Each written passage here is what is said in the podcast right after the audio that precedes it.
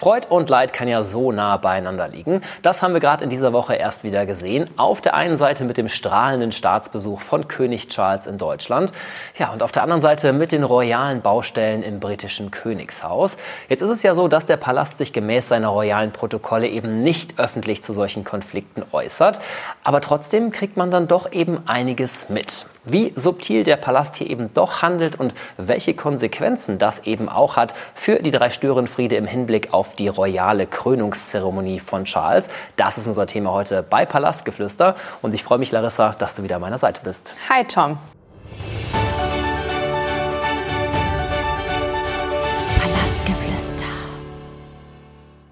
Larissa, unser Thema heute natürlich König Charles. Der hat ja gerade erst seinen Staatsbesuch in Deutschland hinter sich gebracht. Du hast das Ganze für bunte.de natürlich begleitet. Wie war dein Eindruck von Charles in Deutschland? Ich finde, Charles und auch Camilla haben sich super geschlagen. Sehr, sehr souverän, sehr, sehr sympathisch kamen sie rüber. Allein die Tatsache, dass er so einen Staatsbesuch macht, erstens so kurz vor der Krönung und zweitens in einem Land, was ja weder mit dem Commonwealth of Nations noch sonst irgendwas politisch so viel mit England zu tun hat, denn wir erinnern uns, Brexit, äh, zeigt, dass Charles sehr clever ist denn er hat den Weg trotzdem gesucht. Er wollte die Beziehungen trotzdem festigen. Und das hat er in meinen Augen schon getan. Die Rede im Bundestag, er hat auf Deutsch gesprochen. Auch die ganzen Social-Media-Posts waren teilweise auf Deutsch. Da merkt man, dass ihm dieses Land am Herzen liegt und das habe ich ihm auch abgekauft. Ich muss aber sagen, auch von deutscher Seite fand ich den Besuch sehr gelungen, denn man ist wirklich sehr individuell auf Charles Werte eingegangen. Wir haben ihn auf einem Wochenmarkt gesehen. Umwelt ist ja sein ganz, ganz großes Thema. Wir haben Camilla in einer Schule gesehen. Auch sie setzt sich ja sehr stark für äh, Literatur ein und für Alphabetisierung. Das wurde schon, wie gesagt, sehr unique auf dieses Königspaar zugeschnitten und ich glaube, sie haben sich mit diesem Besuch einen sehr großen Gefallen getan. Ich muss sagen, ich bin jetzt auch richtiger Charles-Fan. Die Rede im Bundestag habe ich gesehen. Der Mann spricht wirklich Deutsch und richtig gut auch. Also es hat mich schon begeistert. Sehr, sehr sympathisch. Ich glaube, es war rundum gelungen. Du sagst es, sowohl für Charles als auch für uns, äh, für Deutschland war es, glaube ich, ein sehr, sehr gelungener Besuch. Jetzt war es so, Charles war mit Camilla in Deutschland. Zur gleichen Zeit in London war jemand, den wir da jetzt so nicht erwartet hätten. Stimmt, das ist richtig. Prinz Harry. Eine absolute Überraschung. Auf einmal war er da. Es war sein allererster Besuch in seinem Heimatland nach der Beerdigung der Queen. Er kam äh, nicht aus royalen Motiven, sondern er hat eine Gerichtsverhandlung besucht. Er hat nämlich mal wieder eine Zeitung verklagt und ist dort eben erschienen, komplett aus dem Nichts. Es war nicht angekündigt und wir waren alle sehr, sehr überrascht, dass Harry seinen Weg nach England zurückfindet. Denn mit seinem Vater ist er momentan immer noch in einer handfesten Krise und deshalb war es umso interessanter zu sehen, wie verhält sich Harry auf heimischem Boden sozusagen. Ja, und da sind wir schon beim Stichwort Krisen. Das britische Königshaus hatte in der Vergangenheit so einige durchgemacht, miterlebt und natürlich auch überstanden. Und sie haben ihre ganz eigene Art und Weise, wie sie eben gerade in der Öffentlichkeit mit solchen Krisen umgehen. Jetzt hast du es gerade gesagt, Harry war da. Bevor wir auf das Thema nochmal eingehen, sag noch mal kurz, was ist denn genau dieser Weg des britischen Königshaus, den sie gehen, eben um mit solchen Krisen umzugehen? Das ist eine extrem schmale Gratwanderung, die man da sozusagen vom Hof aus fährt. Denn die Royals sind natürlich in erster Linie eine Institution. Es ist eine Firma, das stimmt schon, wie Meghan die Royals behandelt hat. Es ist die Firma, die Windsors. Und wir dürfen nicht Charles als König und Charles als Privatperson in einen Topf schmeißen. Denn es gibt natürlich den Regenten, König Charles III., da ist er souverän, da soll er ein Fels für die Bevölkerung sein, seine Geschäfte gut meistern. Und es gibt natürlich Charles als Privatperson, der menschlich ist, der verletzlich ist, der aber auch rigoros sein kann, wie wir jetzt wahrscheinlich gleich hören werden. Und man kann es, finde ich, immer gut mit einem Politiker vergleichen. Ich glaube nicht, dass Olaf Scholz im Bundestag erklären würde, ich habe mich gestern Abend mit meinem Sohn gestritten oder meine Frau und ich, wir hatten einen dicken Streit, bevor ich mich hier hingesetzt habe und eine Rede gehalten habe. Also das darf man nicht so wirklich in einen Topf schmeißen. Und es ist natürlich sehr, sehr schwierig, weil die Royals nicht so wirklich etwas sagen können. Es gilt ja dieser Kodex, äh, never explain, never complain, erkläre dich nie, beschwere dich nie, an den halten sie sich. Und es findet so ziemlich im Verborgenen statt, diese ganze, dieses ganze Krisenmanagement, davon kriegen wir nichts mit. Wir sprechen immer von hinter den Palastkulissen und genau das stimmt. Es wird hinter den Palastkulissen strategisch ausgearbeitet, wie gehen wir vor, welche Pressemitteilung geben wir raus, welche Handlungen verkünden wir öffentlich und wie schaffen wir es möglichst unbeschadet durch diese Krisen, die sich immer wieder äh, häufen, uns ein bisschen so drumherum zu schlängeln. Ich merke schon, Larissa, wir müssen da zwischen den Zeilen lesen und eben so ein bisschen subtiler auch denken. Das können wir, kriegen wir auf jeden Fall hin. Was ist denn dein Eindruck ähm, gerade jetzt auf König Charles? Wie geht er eben mit diesen drei Störenfrieden, Harry, Meghan und Prince Andrew, die eben ja noch Teil der Familie sind, die einfach da sind? Wie geht er damit um? Ich finde, dass bei Charles Handeln sehr, sehr viel zutrifft auf Charles Wahrnehmung, bevor er König geworden ist, nämlich er wird unterschätzt. Charles ist ein extrem schlauer, cleverer Mann und das nutzt er auch für sich aus. Er hat ja auch schon vor seiner Regentschaft durchaus angekündigt, dass er da Konsequenzen folgen lassen wird, dass er sich nicht alles gefallen lassen wird und auch nicht so wohltun vielleicht manchen Menschen gegenübersteht wie seine Mutter, wie die Queen. Und das hat er bewiesen, denn wir haben jetzt in den ersten sechs, sieben Monaten von König Charles äh, ganz viele Sachen gesehen, die für uns, die uns komplett baff zurückgelassen haben. Er hat beispielsweise Andrew aus der Royal Lodge geworfen und er hat eigentlich sogar zwei Fliegen mit einer Klappe geschlagen, nämlich er hat Andrew aus der Royal Lodge rausgenommen und Harry aus Frogmore Cottage rausgeschmissen. Das heißt, Andrew geht jetzt ins Frogmore Cottage. Harry hat offiziell keinen Wohnsitz mehr. Er darf zwar scheinbar zur Krönung noch dort rein, aber wir haben hier gesehen, eine Machtdemonstration. Wir haben eine Machtdemonstration gesehen. Es ist natürlich vordergründig nur ein Wechsel des Wohnorts, alles völlig legitim. Die Art und Weise, wie es kommuniziert wird und der Hintergrund ist, ich bin der König und wenn ich verfügen möchte, dass mein Bruder, mein Sohn oder sonst irgendjemand eine Änderung in seinen Lebensumständen erfahren soll, dann kann ich das tun und dann werde ich das auch tun. Du hast es eingangs gesagt, never explain, never complain ist eigentlich ähm, das, wonach das Königshaus agiert. Jetzt sickert doch immer an einigen Stellen einiges durch, ähm, was man auch in der Presse lesen kann. Also ganz ohne never explain, never complain geht es dann doch nicht, oder? Ganz genau richtig. Es sind eigentlich zwei Faktoren, die Charles, wie gesagt, sehr clever, sehr schlau, sehr strategisch kombiniert.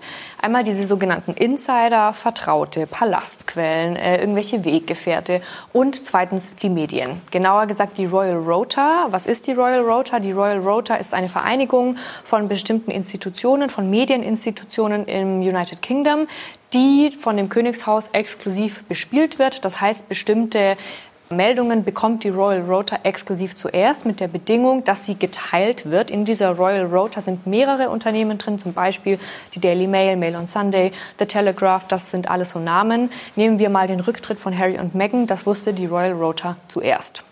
Und mit ihnen arbeitet Charles natürlich auch zusammen. Das muss er auch, das ist ganz normal. Das hat auch die Queen gemacht, das hat auch ein König George schon gemacht.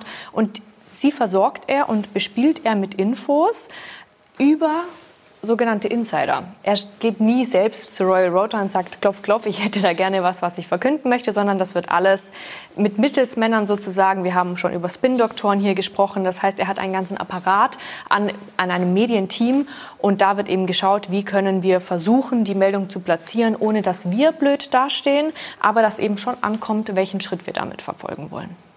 Wenn ich jetzt mal zurückdenke an Harry Spare, da wirft er quasi ja Charles auch vor, dass er die beiden, also Harry und Meghan, ja so ein bisschen auf diesem PR-Altar geopfert hat.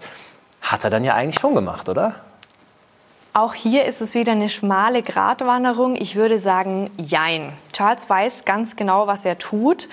Wir haben schon sehr oft beide Seiten beleuchtet. Man kann auch beide Seiten verstehen oder nachvollziehen, warum beide Seiten so handeln, wie sie handeln. Was man aber einfach stehen lassen muss, Harry hat die Royal Family wirklich aufs Extremste angegriffen. Er hat seine Stiefmutter Camilla wirklich mehr oder weniger, Entschuldigung für die Formulierung, durch den Dreck gezogen. Camilla hat sich große Mühe gegeben, dieses Bild, was sie hatte als Ehebrecherin etc., wieder aufzubauen. Und Harry kam eigentlich mit einer Abrissbirne und hat wieder voll durchgezogen. Das hat Charles wütend gemacht verständlicherweise. Das hat Charles auch sehr verletzt.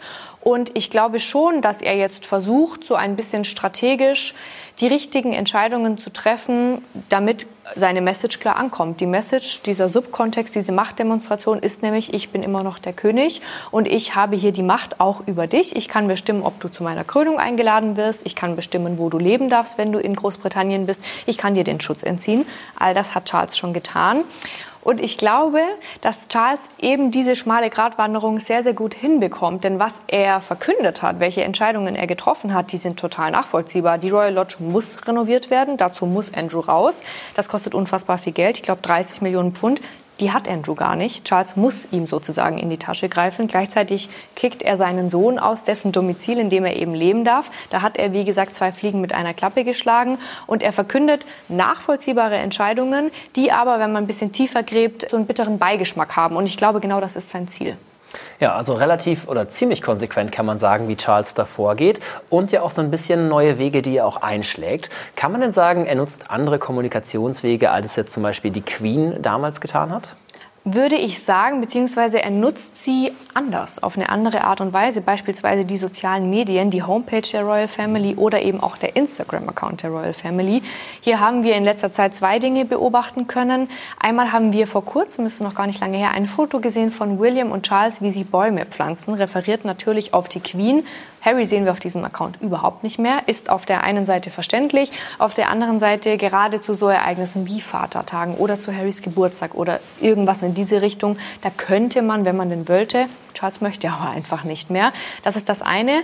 Und das andere ist, dass ganz normale Vorgänge, wie zum Beispiel, dass Archie und Lilibet nach dem Tod der Queen einen Titel bekommen, nämlich einen Prinzen- bzw. Prinzessinnen-Titel, die wurden vollzogen, wie es sich eben auch gehört im Protokoll aber irgendwo ganz weit im Hintergrund. Das wurde einmal ganz kurz geändert auf der Homepage, dann ist sie mal kurz zusammengebrochen. Also das hat überhaupt gar keine Rolle gespielt.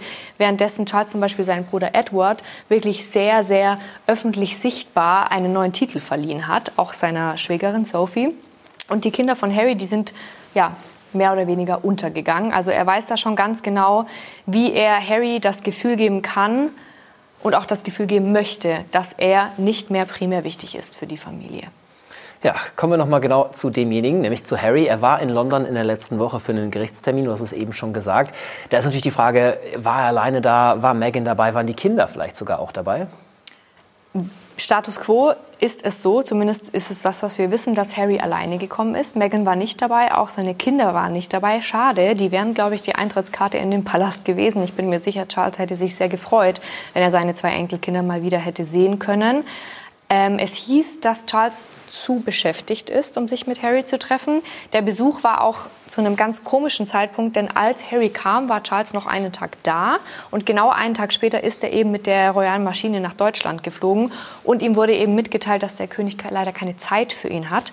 Und ich glaube, dieses zu beschäftigt sein muss bei Harry irgendwas getriggert haben, denn das hat er schon einmal gehört, nämlich bei der Queen in der Doku, in der Netflix-Doku hat er das angesprochen, dass er sich sehr gerne mit Meghan zusammen mit der Queen hingesetzt hätte und gerne aufgedröselt hätte, was schiefgelaufen ist in dieser ganzen Dynamik mit William und Kate und auch mit Camilla und Charles. Die Queen hat ihm wohl sogar selbst diesen Termin noch angeboten und dann hieß es eben auch vom Team der Queen, sie hat keine Zeit mehr. Und dieses keine Zeit haben, nicht wichtig genug sein, das ist was, was Harry eigentlich sein ganzes Leben schon kennt. Er war der Reserve, er war die Nummer zwei und deshalb habe ich auch dieses Triggern benutzt. Ich glaube, dass es in Harry sehr viel auslöst, gerade weil er auch öffentlich betont hat, dass er sich eigentlich schon eine Entschuldigung wünscht, denn sonst kommt er nicht zur Krönung. Und das wäre die Möglichkeit gewesen, aber sie hat nicht stattgefunden. Du sagst es gerade schon, große Ereignisse werfen ihre Schatten voraus. Die Krönung steht an, Anfang Mai ist es soweit. Da wird Charles endlich auch offiziell gekrönt großes Event, großes Fest. Da stellt sich natürlich die Frage, was passiert mit den Störenfrieden? Also wir haben sowohl Andrew als auch Harry und Meghan. Werden sie vor Ort sein? Welche Rolle werden sie spielen an diesem wichtigen Tag? Ich muss betonen, alles, was ich jetzt sage, ist meine Meinung und reine Spekulation, denn wir haben noch gar keine öffentliche Zusage von Harry und Meghan beispielsweise. Wir wissen, dass sie eingeladen sind. Ich gehe auch schwer davon aus, dass Andrew vor Ort sein wird. Ähm, nach der Rolle hast du, glaube ich, gerade gefragt. Ich glaube, dass alle drei keine Rolle haben werden. Ich denke, Andrew wird erscheinen, er wird eingeladen sein. Es ist immerhin der Bruder des Königs. Er wird, glaube ich, in Zivil kommen und das muss eine starke Degradierung für Andrew sein. So empfinde ich das, denn Andrew hat große Karriere beim Militär gemacht. Er war da sehr, sehr hoch. Die Queen hat ihm alle militärischen Titel entzogen. Das ist für Andrew eigentlich der Walk of Shame, wenn er nur im Anzug, nur im Anzug äh, in die Westminster Abbey hereinlaufen muss. Das erste. Und das zweite, Harry und Meghan ich gehe davon aus, dass Harry kommt. Und wir wissen, ohne Meghan geht Harry bis aufs Gericht äh, eigentlich nirgendwo hin. Deshalb, ich denke auch, dass sie auf jeden Fall mit dabei sein wird. Aus dem einfachen Grund, weil sie sich auch selbst einen Gefallen tun. Einerseits symbolisieren sie somit ein bisschen Zustimmung. Sie unterstützen Charles. Und andererseits müssen sie irgendwie ihr Leben finanzieren. Sie sind zurückgetreten. Sie brauchen diesen exklusiven Stoff. Sie brauchen diese hinter den Kulissen Informationen. Das war bei der Netflix-Doku nichts anderes. Spare ist ein weiteres perfektes Beispiel dafür. Und ich glaube, dass die Dramaturgen in Hollywood und Co. schon regelrecht auf heißen Kohlen sitzen, was da jetzt als nächstes kommt. Und sie können nichts Neues liefern, wenn sie nicht irgendetwas Neues, wenn sie die Geschichte nicht weitererzählen. Und das könnten sie damit tun. Ja, in knapp vier Wochen wissen wir mehr, dann ist es nämlich soweit. In London findet die Krönung statt. Larissa, du wirst live vor Ort sein für bunte.de. Ich freue mich sehr, ähm, was du da mitbringst, was wir nachher hier besprechen, natürlich auch bei Palastgeflüster und was deine Eindrücke sind natürlich. Bis dahin verbleiben wir mit besten Grüßen hier aus unserem Studio. Wir freuen uns, dass ihr zugehört und zugeschaut habt und wir sehen uns zur nächsten Folge von Palastgeflüster. Bis dahin.